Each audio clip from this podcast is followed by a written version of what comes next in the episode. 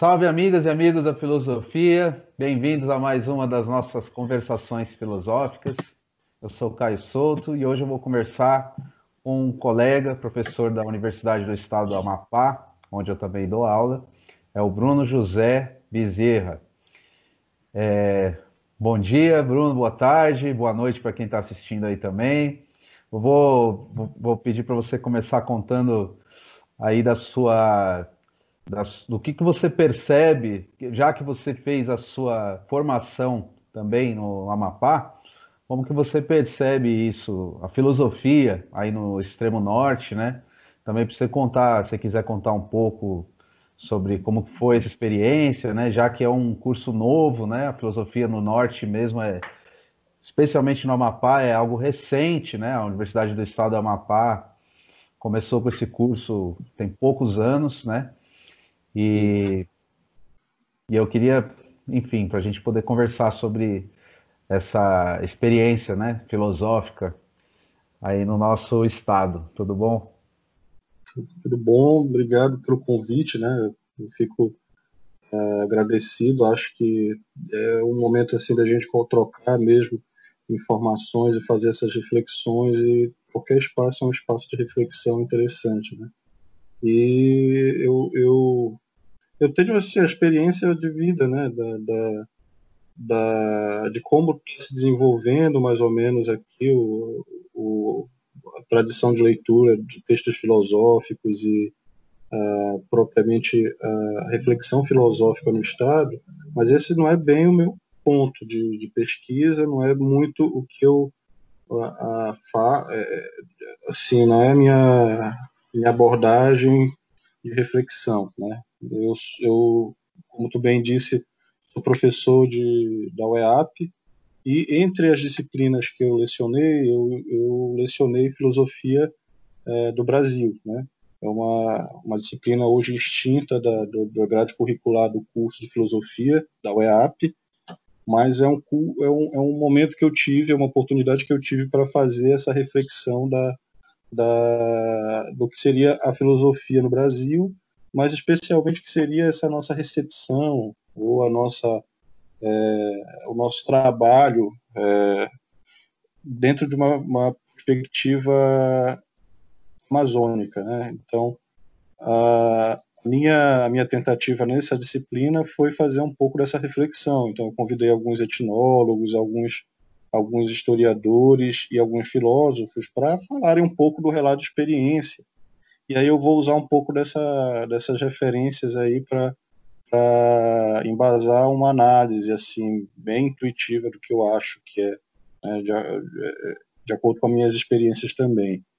Então é muito nova mesmo, né, a filosofia na, é, é, no Amapá tem como foco o o ensino para licenciatura, né? É o surgiu para que os professores do, do ensino médio, que eram, na sua maioria pedagogos, historiólogos e, outro, e outras e outras disciplinas afins, né, que davam aula de filosofia, pudessem ser substituídos por é, estudantes licenciados em filosofia.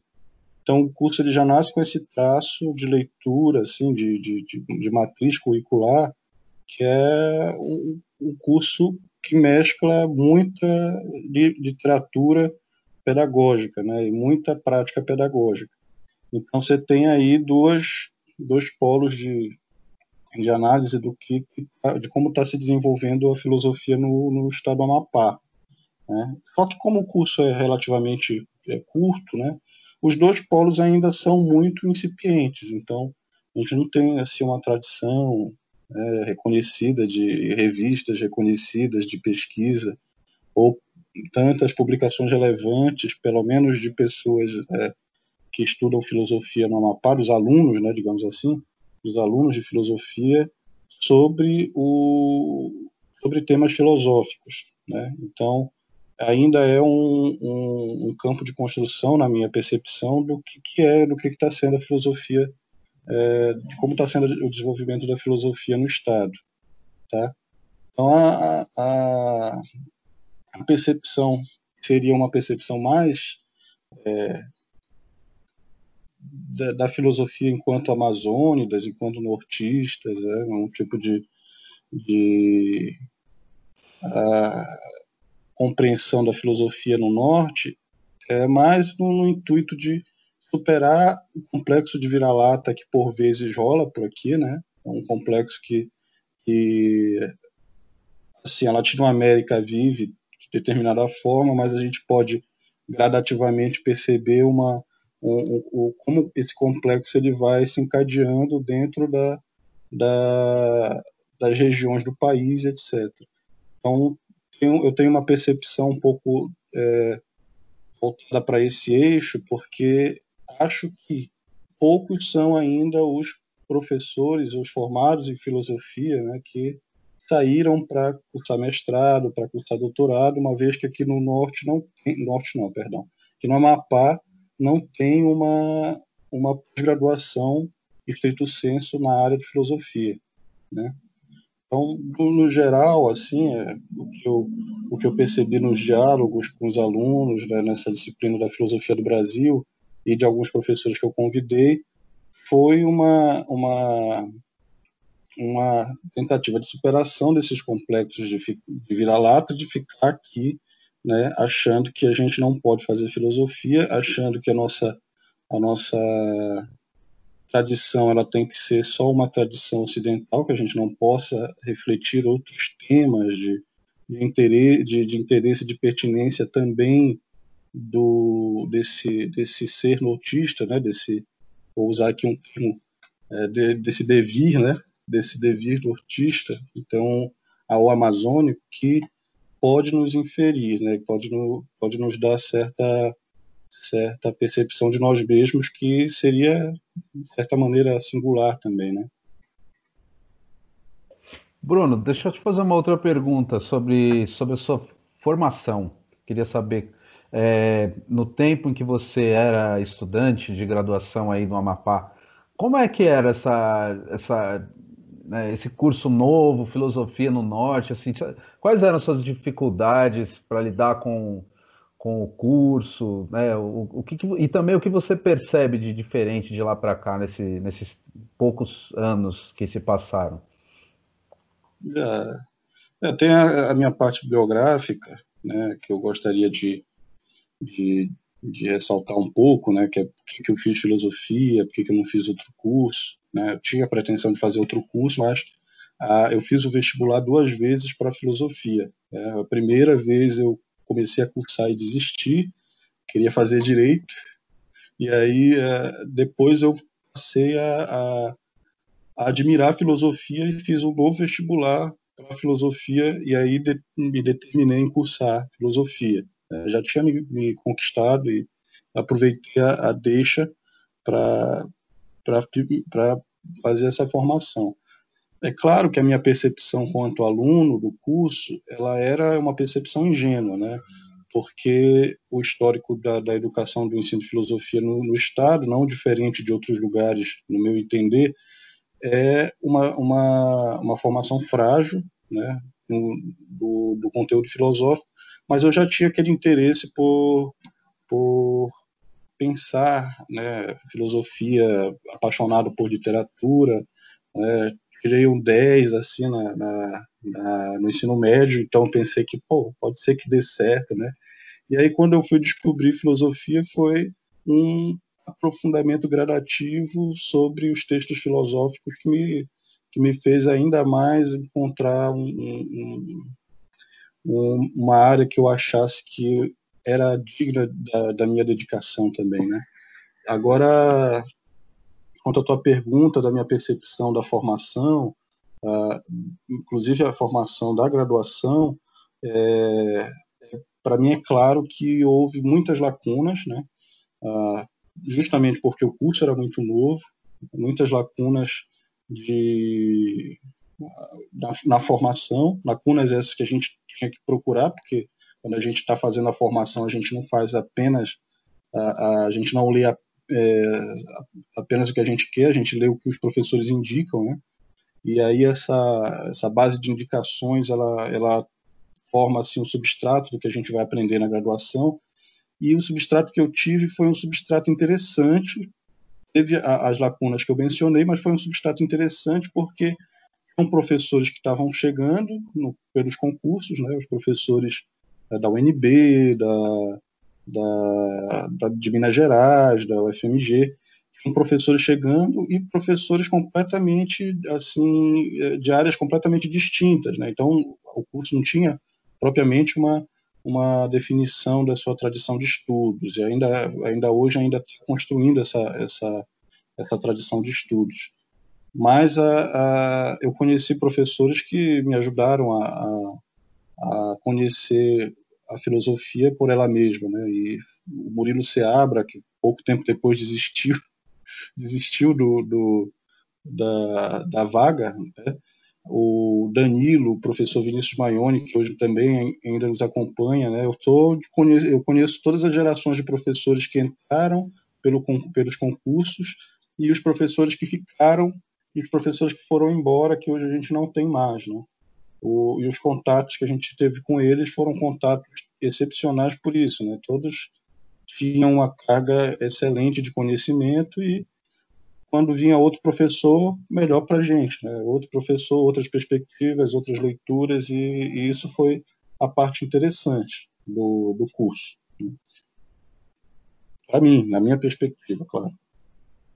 Uhum. E agora você se tornou professor lá, né? O que, que você teria a dizer assim para os alunos que a gente tem muitas dificuldades lá, né? Por exemplo, biblioteca, essa própria questão de alternância de professores e tudo mais.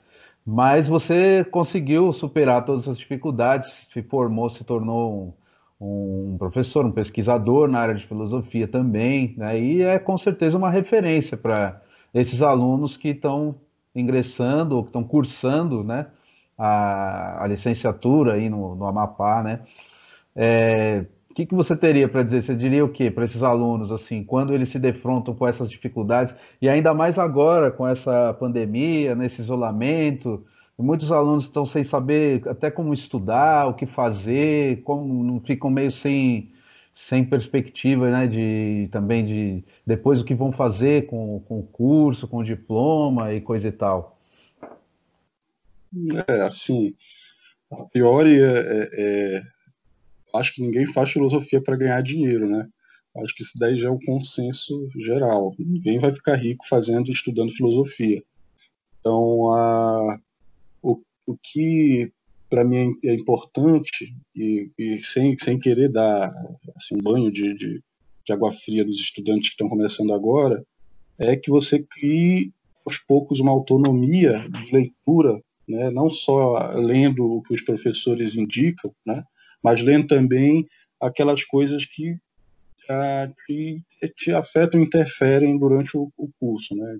Então, eu, eu sempre peço para os alunos me encherem o saco o máximo possível é para eu poder também dar algumas respostas para as questões que eles apresentam. Então, encham o saco dos professores, tá?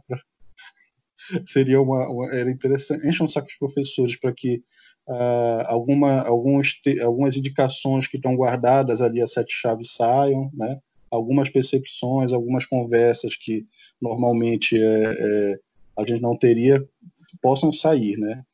E eu acho que é imensamente rico também para mim como professor, porque enquanto professor e, e, e é, um professor a, a, é, novo, né, na, na área da, da, da, da, licença, da docência do, do ensino superior, eu percebo essa proximidade do aluno com, comigo, porque a gente tem graus de, de idade e instrução parecidos. Então, é, é interessante que, o, que os alunos mesmo busquem a, a sua motivação, o que, que, vai fazer com que eles realmente queiram permanecer na filosofia, porque ninguém permanece na filosofia se não tiver uma, uma, uma paixão, assim, né? eu, eu digo um tipo de patos pela, pelo abstrato, né? que, que goste de ter essa, essa, esse tipo de, de reflexão.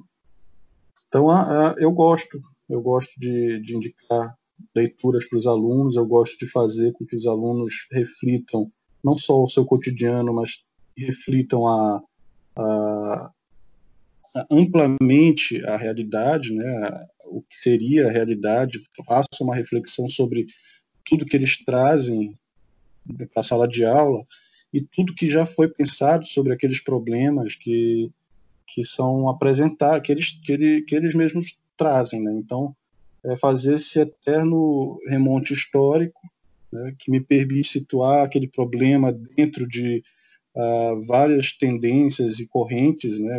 Então, eu uso essa abordagem também temática, que eu acho importante, para poder fazer uma mediação entre o que é o histórico e o que é a situação, né? aquela mediação conceitual da, da filosofia e da história da filosofia. Então, acho que mais ou menos é isso, assim, que eu, eu, eu não tenho muito, muito, muita boa notícia para falar em termos de, de é, emprego e renda, né? Mas eu tenho uma, assim, ótima, uma ótima relação com a filosofia, que é uma relação independente da, do, desse testemunho financeiro, né, do sucesso financeiro. Uhum. E dos seus interesses filosóficos, assim, da sua pesquisa, como é que foi que você chegou? Se você quiser falar um pouco também, que eu sei que você estudou o Buber, Kierkegaard, como é que você chega a, a esses temas? Ah, certo. É, como muitos que fazem filosofia também vêm de uma tradição religiosa, né? Vem de uma, às vezes vem. Eu, eu vim, por exemplo, da, da, da Igreja Católica. Eu fui durante muito tempo a, a coordenador da liturgia da minha igreja, né? E aí lá tinham várias, vários subsídios assim teológicos para a gente poder entender a forma litúrgica e poder também pensar o, o, o as celebrações e etc. Então a, a, a, minha paixão pelos textos mais é, abstratos, assim mais teológicos, veio daí. Quando entrei na, na, graduação, eu já comecei a ter o contato com outros autores e fui me tornando mais humanista do que propriamente um, um leitor de livros teológicos. Né? Então eu fui lendo mais textos filosóficos e me apropriando mais dessa, dessas referências. O, o, a minha graduação até o quarto semestre foi, foi conturbada né, com essa virada da, do que seria esse meu ethos religioso, que vai, que vai ser a minha, a minha pesquisa em filosofia, e eu, eu comecei o IC falando sobre o, o, o Mircea Eliade, né? que é, é, é, assim, herdeiro e depositário de Jung, e que eu fui tentar descobrir enquanto uma, é, enquanto uma análise religiosa da, da, da realidade, quanto análise dos mitos e, e das sociedades, né? Então aí eu, eu fui com intuições muito pequenas mesmo, comecei com intuições muito pequenas sobre já a minha vivência na, no espaço religioso, percebia, bom, ah, bom, eu acho que essa essa essência celebrativa que é colocada aqui teologicamente, ela acontece em outros espaços de, de, de, de contato humano e que não tem o um nome teológico, elas são, elas são percepções de uh, religiosa, elas são, ela tem um radical religioso que acontece não só na, na, na, na liturgia normal, mas ela acontece também em vários outros espaços, né? Então eu percebia um pouco dessa, dessa relação humana que fricciona com a eternidade, né, nesse sentido teológica, pela minha pesquisa de ser. Aí, no final da pesquisa de ser, eu conheci o professor Rafael, que é nosso, nosso colega de colegiado, que começou a estudar, que começou a me apresentar Buber, né? E Buber é um filósofo judeu que, no pós-guerra, começou a pensar o que seria uh, essa relação de objetificação que, nós, que nos leva a causar, a, a desejar a morte, a, a, a realizar, né, eu falo realizar, mas no sentido mais mecânico de, de efetivar a morte de outro indivíduo, né? E percebi essa, essa minha afinidade com o Buber. Né? Eu tive mais afinidade com ele porque achei que ele me dava um, um know-how para pensar o que seria a, a divindade por um, um outro caminho, né? um caminho que era um caminho da tradição judaica, mas que se encontrava com a tradição filosófica. É, os, os, comentadores de Buber dizem que ele é um, um mensageiro do judaísmo para o mundo, né? Algo também muito parecido com o que se falava de Cristo, né? Que Cristo levou o judaísmo para o mundo e etc. Uh, agora o Buber ele tem a percepção da diferença como um tipo de radical, né?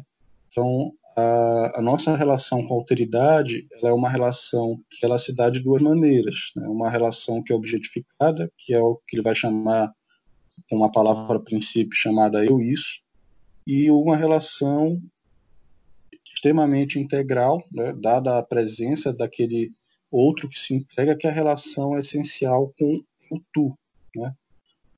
É, é uma, uma é uma disparidade entre o eu isso e o eu tu. Então eu me relaciono com as coisas de duas formas distintas, né? Então essa minha relação do encontro com o outro, ela só se dá dessas duas formas. E a forma mais é, difícil, digamos assim, e de, de, de, se ter essa relação é, é a relação eu isso, eu, eu tu, aliás, né?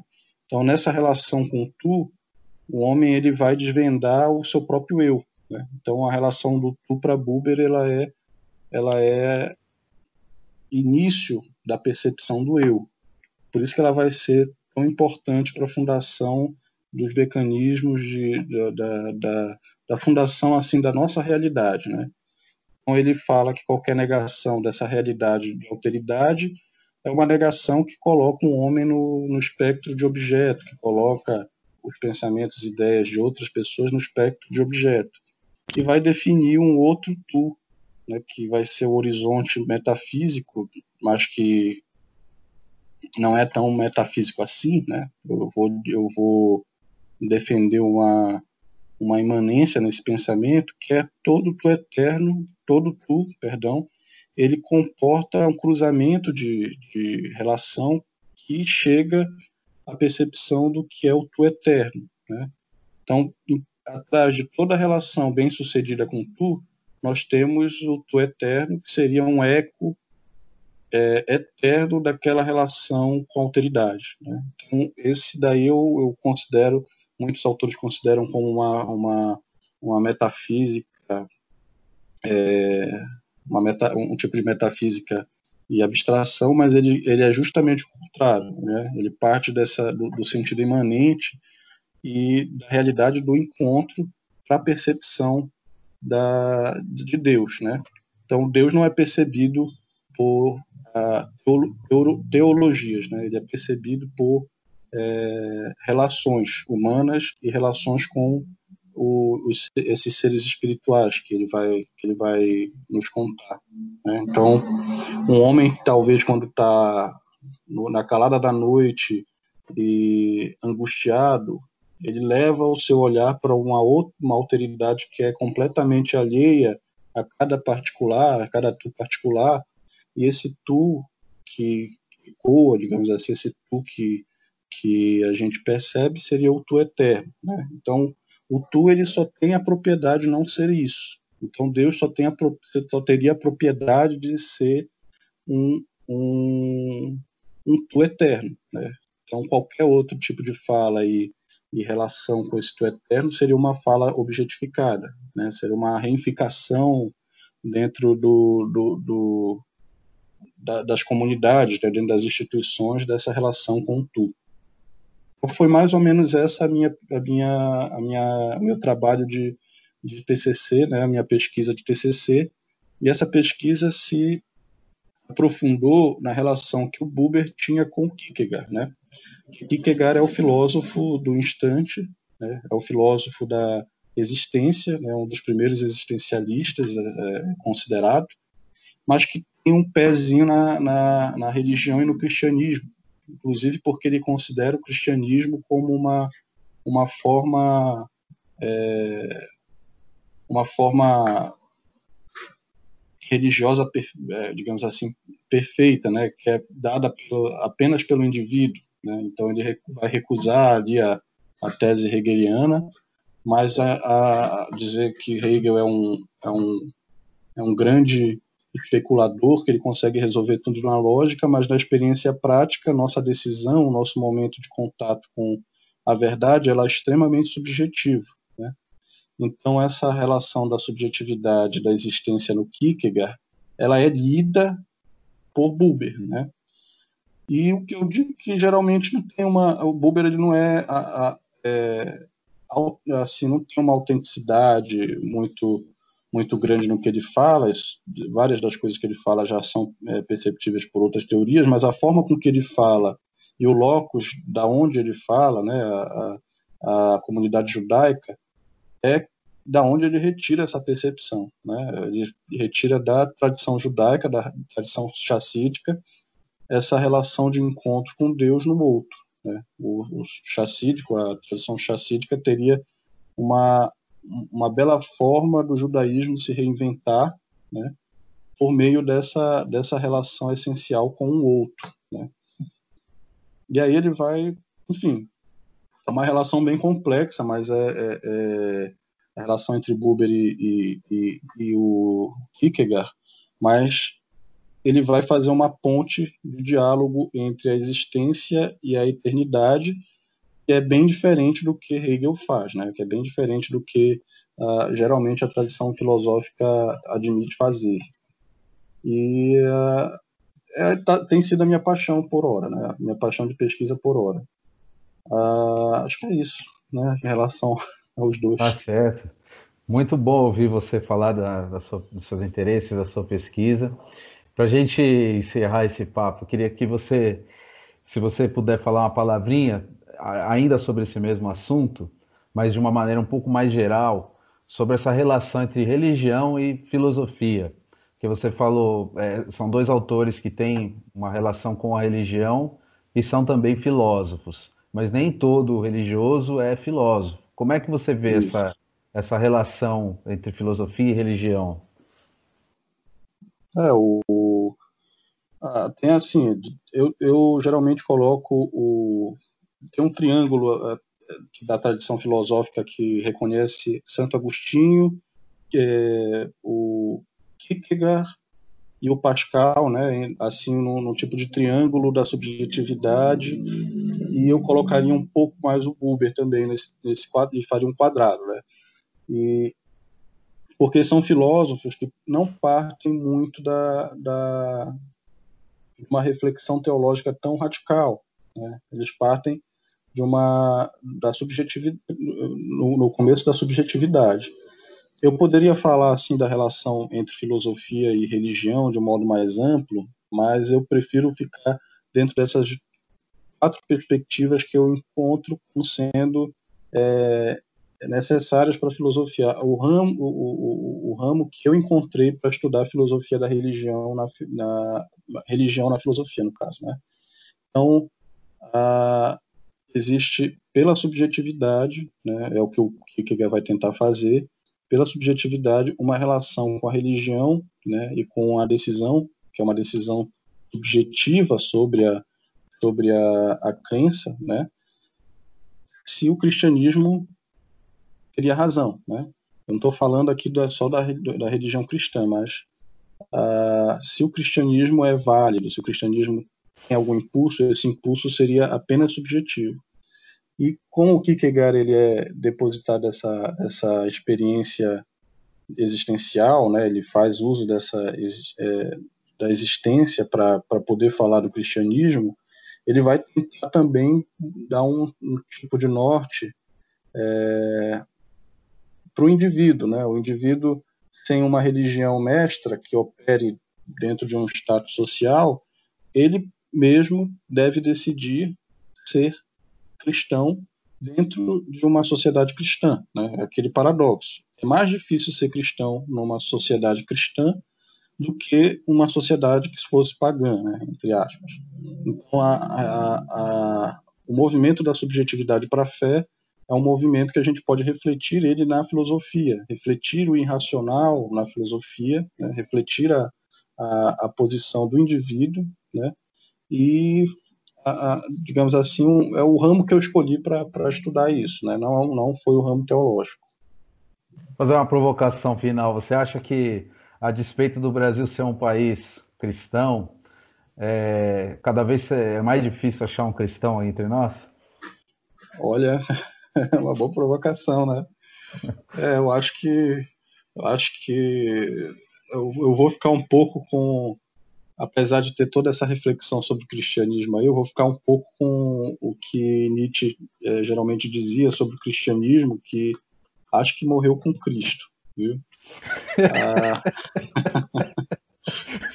acho que morreu com Cristo, mas ainda assim é, a nossa a nossa especulação com essa, com essa raiz religiosa é, continua ainda uma relação anterior a Cristo, né? E acho que seria importante fazer é, os, os que se dizem cristãos, né? Deveriam fazer essa reflexão aí, essa tá reflexão da, da, da, religi da, do que é ser religioso mesmo, de fato, que é ter fé.